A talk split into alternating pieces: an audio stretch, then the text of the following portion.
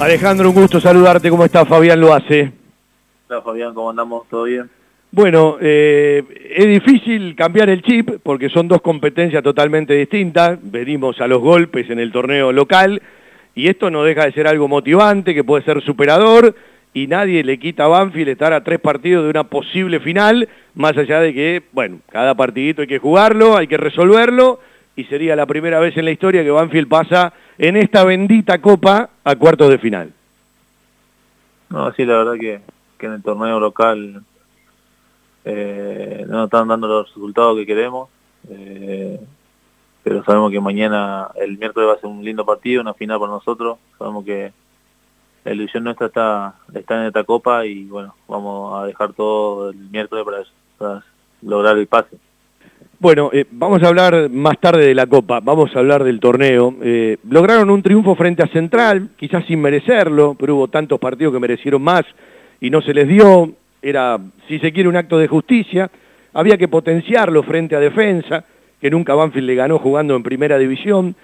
Y uno dice, si vos la desperdiciás en el arco rival, hoy arrancaba el programa diciendo, estás para el 1 a 0, cometés errores propios, del 1 a 0 pasás al 0 a 1 tenés la chance de ponerte uno a uno, no convertís y por errores propios pasás al 0-2. Se hace muy difícil así, más allá del viento en contra, que es un elemento más y nada más. No, la verdad que, el partido contra defensa el sábado pasado lo perdimos por, errores nuestros propios. Eh, habíamos trabajado el partido que era así, sabíamos que defensa presionábamos bastante en mitad de cancha, que no salía a jugar y no teníamos que cometer los errores que cometimos en el primer tiempo y, dividir con, con Rama y como lo hicimos en el segundo, creo que, que eso, esos errores que hicimos en el primer tiempo eh, nos costó caro. Obviamente hoy en día nosotros estamos pagando caro con los errores, cualquier error que nos mandamos eh, defensivamente la estamos pagando caro. Eh, acabas de decir lo que hace un rato decía eh, en el arranque del programa, lo que decía el otro día en la tram y lo que uno escribía en Twitter, ¿no? Que Banfield sus errores los paga demasiado caros y a veces los rivales, fundamentalmente de local, con mucho menos de lo que realiza Banfield, se llevan un empate o los tres puntos. Eh, puertas para adentro, ¿cómo va cayendo esto? Porque una cosa es cuando te pasa una vez, cuando te pasa dos, ya la tercera, cuarta o quinta vez que te pasa en este torneo. Sí, no, trabajar, lo único que trabajar y y ser autocrítico, eh, saber que, estas cosas no pueden pasar más en primera división, y a nosotros que, que últimamente nos está costando mucho ganar de local eh, y el torneo está muy parejo, saber que aprender de, estos errores y, rápidamente porque no, no, no, no, no tenés respiro eh, y seguir trabajando para, para mejorar últimamente, como te dije, los errores que, tenemos, que hacemos nosotros defensivamente o en el equipo, la estamos pagando muy caro y por ahí errores del rival nosotros nos está costando aprovecharlas. Eh, voy a pasar por cosas más lindas. Eh, el club eh, comunicó que va a hacer uso de parte de la opción de tu pase. A los 25 años Banfield va a dar un paso adelante y hace poquito ha sido papá, ¿no? Son dos grandes noticias en la vida. Sí, la verdad que, primero llegó llegó mi hijo, eh, con mi pareja estamos muy contentos, eh, un, lindo paso, una linda experiencia que estamos viviendo, y después llegó la, noticia del club, que, obviamente eh, estoy muy feliz por, el esfuerzo que, venía haciendo y, la gana que tenía de seguir en el club, y bueno, saber que, la dirigencia lo sabe, que, tengo mucha ganas de estar en el club, que estoy muy cómodo muy feliz y bueno, eh, solo queda esperar que, todo salga bien y, y, dar la noticia más adelante cuando, cuando sepan todo que, que seguiré en el club. Alejandro, eh, hubo partidos que sí, sí jugó por un lado, vos por el otro, después se acomodaron de otra manera. Eh, evidentemente en el momento que vino Mago, Mago venía para reemplazar a Lolo, hoy por la coyuntura, porque todavía no está el lateral por izquierda, porque nadie se ganó ese lugar, y porque quien trajeron para ese lugar todavía hay que esperarlo, eh, juega eh, Luis Mago por ese lugar de la cancha. Digo, ¿qué te cambia vos en este equipo jugar de primer marcador central y de segundo marcador central. Hablo de los perfiles, hablo de la primera pelota, hablo de la marca. No, creo que, lo único que cambia es la pierna cambiada. Eh, después, eh, a la hora de la marca es, lo mismo, los perfiles los sé manejar. Lo único que me queda es la, pierna cambiada, que, que, por ahí, si el rival te sabe presionar, eh, yo tengo que, comenzar a lanzar con la izquierda. Contra defensa no pasó, el, delantero de ellos presionaba muy rápido y, por ahí no me daba el tiempo para, perfilarme para lanzar con la izquierda, pero pero ahora me marca bien, eh, obviamente por derecha eh, me siento más cómodo porque en, mi perfil, para a la hora de salida es más cómodo, tengo la, pierna de ese lado, entonces eh, si a la hora de salir jugando, sí, obviamente por la derecha es, más cómodo, pero a la hora de marcar eh, tengo los dos perfiles. Bueno, voy a hacer una pregunta con una respuesta obvia. Si tenés que elegir, jugá de primer marcador central. Sí, obviamente. Eh, si uno puede elegir dónde jugar, obviamente elegiría donde se siente más cómodo. Hoy Claudio me necesita de marcador eh, por izquierda y lo estoy haciendo. Eh, creo que, que, partido a partido voy mejorando en esa posición. Eh, obviamente con Davode, cuando apenas llegué me ponía por derecha y jugaba Lucho por, por izquierda. Hoy me toca a mí ocupar el, lugar de Lucho y que Dylan juega por derecha. Vos sabés que si yo digo rápidamente sin ver el partido, agarro las estadísticas y digo 20 remates contra 8, de esos 20 y 8 7 contra 3 al arco rival, 5 tiros de esquina contra 1 y 27 centros contra 7, todo a favor de Banfield. ¿Cómo salió Banfield? Perdió. Y lo charlábamos el otro día con el vikingo, con Dylan Gigi, así le decimos nosotros, y me decía, sí, la cantidad de centro que Banfield tira y la cantidad de pelota parada que gana, señal de que a cierto lugar de la cancha llega, no terminamos de aprovechar tanta pelota parada con la altura que tenemos. Es un tema que me imagino se debe charlar porque tendría que tener más goles de cabeza o más chances de contra el arco rival Banfield a partir de los centros y de la cantidad de tiros de esquina que ha tirado en este campeonato. Sí, la verdad que, sí, lo trabajamos un montón porque es algo pendiente que tenemos. Eh, por la buena altura, por el buen juego aéreo que tenemos, tenemos un solo gol de cabeza que lo hizo el Colo contra Central Córdoba eh, y, y creo que todas las pelotas paradas que, tengamos eh, lo practicamos en entrenamiento y algo que, tenemos pendiente con nosotros mismos porque sabemos que, lo podemos hacer y, no, se, no se está dando, eh, ya van 16 fechas y hicimos un solo gol de cabeza de pelota parada y eso genera mucha mucha bronca porque sabemos que, tenemos un juego aéreo pero no nos está tocando, por ahí eh, lo tenemos que seguir trabajando mucho más para, para que se nos dé. Hubo un momento, me parece que fue en el ciclo de Above, que trabajaban mucho más las cortinas en el área rival. Y creo que yo con Lucho eh, lo cortinaba más, por ahí lo cortinaba Lucho, lo cortinaba a Galopo, que, me pedía siempre que le cortine. Eh, eso lo usábamos mucho nosotros con, con, con Lucho y Galopo, más que nada. Eh, hoy en día tendríamos que, plantearnos esto de, por ahí ayudarle un poco más a Dylan que, tiene más altura para que para coordinarlo y que pueda ganar. Claro, porque la eficacia y la finalización de una pelota parada por arriba tiene que ver también con un montón de movimientos previos, además, claro, está de la ejecución, ¿no? Sí, obviamente, sabemos que, que, lo, que tenemos que trabajar y, lo estamos trabajando, obviamente, eh, después de los partidos eh, mala fortuna no, no, no, no, nos está dando eh, y eso genera, nosotros obviamente nos genera mucha bronca porque sabemos que, que tenemos un, muy buen juego aéreo y no nos podemos eh, cumplir en el partido, tenemos mucha, tenemos muchas ganas, creo que, que Dylan como Mago y yo tenemos muchas ganas de, hacer un gol de cabeza porque por ahí nos queda una, dos, tres por partido y no lo podemos mandar a entrar. Corregime si me equivoco, en la cancha me dio una sensación, por la tele me dio la misma, capaz en la distancia de estar mirando por la tele o mirando desde la cabina me equivoco. Cuando le da la pelota a Cambese a Nico que se equivoca, no se apura Dylan en hacer el penal, me parece que llegabas vos de frente. Sí, yo lo llegaba a cubrir, pero creo que, que la decisión que toma él, obviamente como te puede salir bien y como te puede salir mal como fue el penal.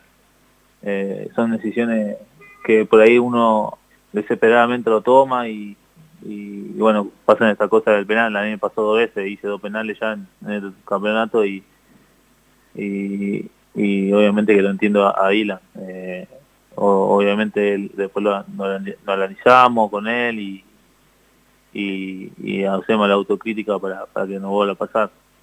Eh, vos tocaste un tema de los dos penales frente a San Lorenzo y frente a Argentino. Eh, yo me quedé con el de Argentino porque habías hecho un partido con San Lorenzo también correctísimo. ¿Qué le pasa a un jugador cuando hace un partido muy correcto, tiene un buen partido y justo por un penal que comete el equipo no gana y pierde dos puntos?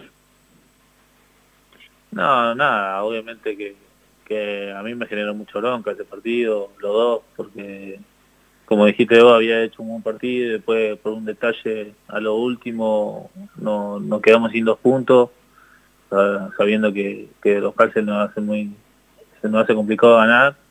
Eh, y la verdad que sí, me, generó mucho bronca. Hoy ya trato de, no ir al piso dentro del área, eh, solo si es jugar de, último recurso y, trato de seguir mejorando esa cosa.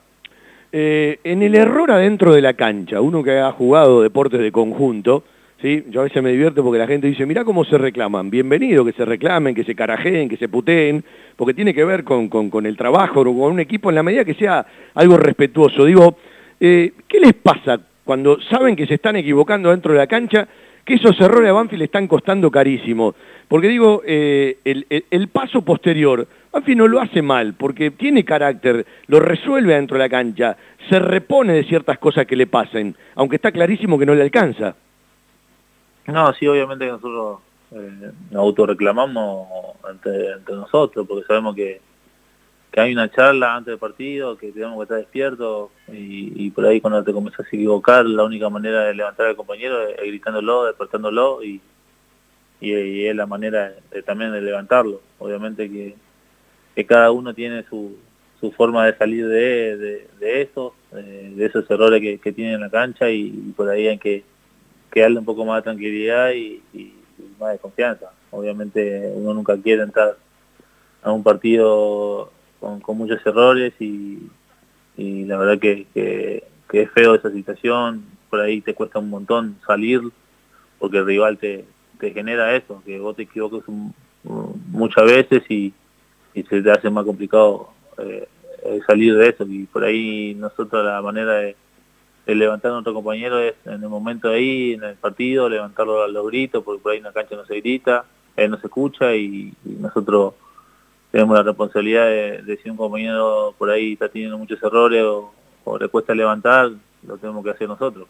Bueno, te ha cambiado la vida con el chiquitín, ¿no? Es decir, ya uno, ya todas las cosas que hace, no las hace por uno y por y por su mujer y por la gente cercana, sino que ya tiene un heredero. ¿Se porta bien? ¿Te deja dormir? Sí, últimamente tiene muchos gases y, y, le cuesta dormir. Eh, duerme muy poco de lo normal y bueno, estamos con, con ese proceso. Creo que, que lo que ya tuvieron hijos, creo que, que ya tuvieron esa experiencia y por ahí lo estoy viviendo yo hoy en día y, y bueno, eh, la verdad que no, no me quejo porque son situaciones que, voy a pasar no solo ahora, sino seguramente más adelante también. Bueno, cuando llegas a la concentración dormís alguna horita más. no, sí, sí, ahí aprovecho y descanso las horas que, no puedo. Obviamente aprovecho más que nada para, llegar bien al partido. Escúchame, eh, ¿qué hablan adentro de lo que viene ahora? Porque quedan todavía muchísimas fechas del torneo, se jugó la fecha 16, quedan 11, y recién me decías el lugar que ocupa la Copa Argentina. La Copa Argentina no es que jugás mañana y volvés a jugar la semana que viene. Eh, seguramente si seguís adelante jugarás un partido por mes. Pero digo, eh, ¿cuál es el objetivo hoy puertas para adentro? ¿sí? Y lo que más se habla. No, nosotros sabemos que, el partido de Copa Argentina el miércoles es una final para nosotros. Eh, sabemos que, ese partido no tiene revancha y, y el rival es complicado, juega bien, entonces nos tenemos que, preparar al 100, después en el torneo local sabemos que, quedan muchas fechas, tenemos que, sumar eh, y, tenemos que poner la cabeza eh, eh, en frío y, pensar y hacer autocrítica para poder levantar. Sabemos que, quedan muchos partidos y equipos difíciles que enfrentar y, sabemos que, no va a ser fácil, pero pero si nos convencemos lo podemos lograr.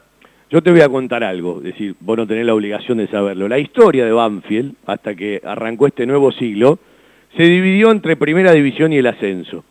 Eh, Banfield pegó un salto enorme en, en, la primera década, ¿no? Entre el 2002, 2003, hasta el 2009 que salió campeón, empezó a jugar copas, pero claro, tres años después de salir campeón se fue al descenso, incluso con el promedio incluía la campaña del campeón, ¿sí? Y es lógico entender a la gente que no quiera volver nunca más a la otra división. Y tiene miedo la gente de Banfield, está preocupada. ¿Vos lo sentís? Sí, obviamente se entiende la preocupación de la gente. Eh, nadie quiere que ese equipo descienda. Y más nosotros que, somos los responsables de salir en los partidos para, para, para ganar los puntos necesarios para jugar el partido. Y obviamente que nosotros también sabemos eh, la inquietud que tiene la gente por esa situación eh, me pasó con Central Córdoba de, Santiago, que también no, pasaba lo mismo, que la gente también estaba preocupada por, temas promedios. Eh, y bueno, hoy también me toca en Banfield. Nosotros, el grupo está preparado, está, confiado que, que, los partidos que quedan del torneo lo vamos a sacar adelante. Claro, porque vos ya tuviste tres técnicos en Banfield en muy poco tiempo, y digo, más allá de la simpatía, de que puede caer mejor uno que el otro, eh, cuando vos cambiás mucho técnico es para problemas, eso es lo que pienso yo, ¿no? Eh, hay momentos donde no hay más remedio, lo tenés que hacer porque no se pueden ir todos los jugadores, ni se van los dirigentes de los clubes, si el fusible es el técnico, pero digo, cuando vos cambiás seguido, hay algo que no anda bien.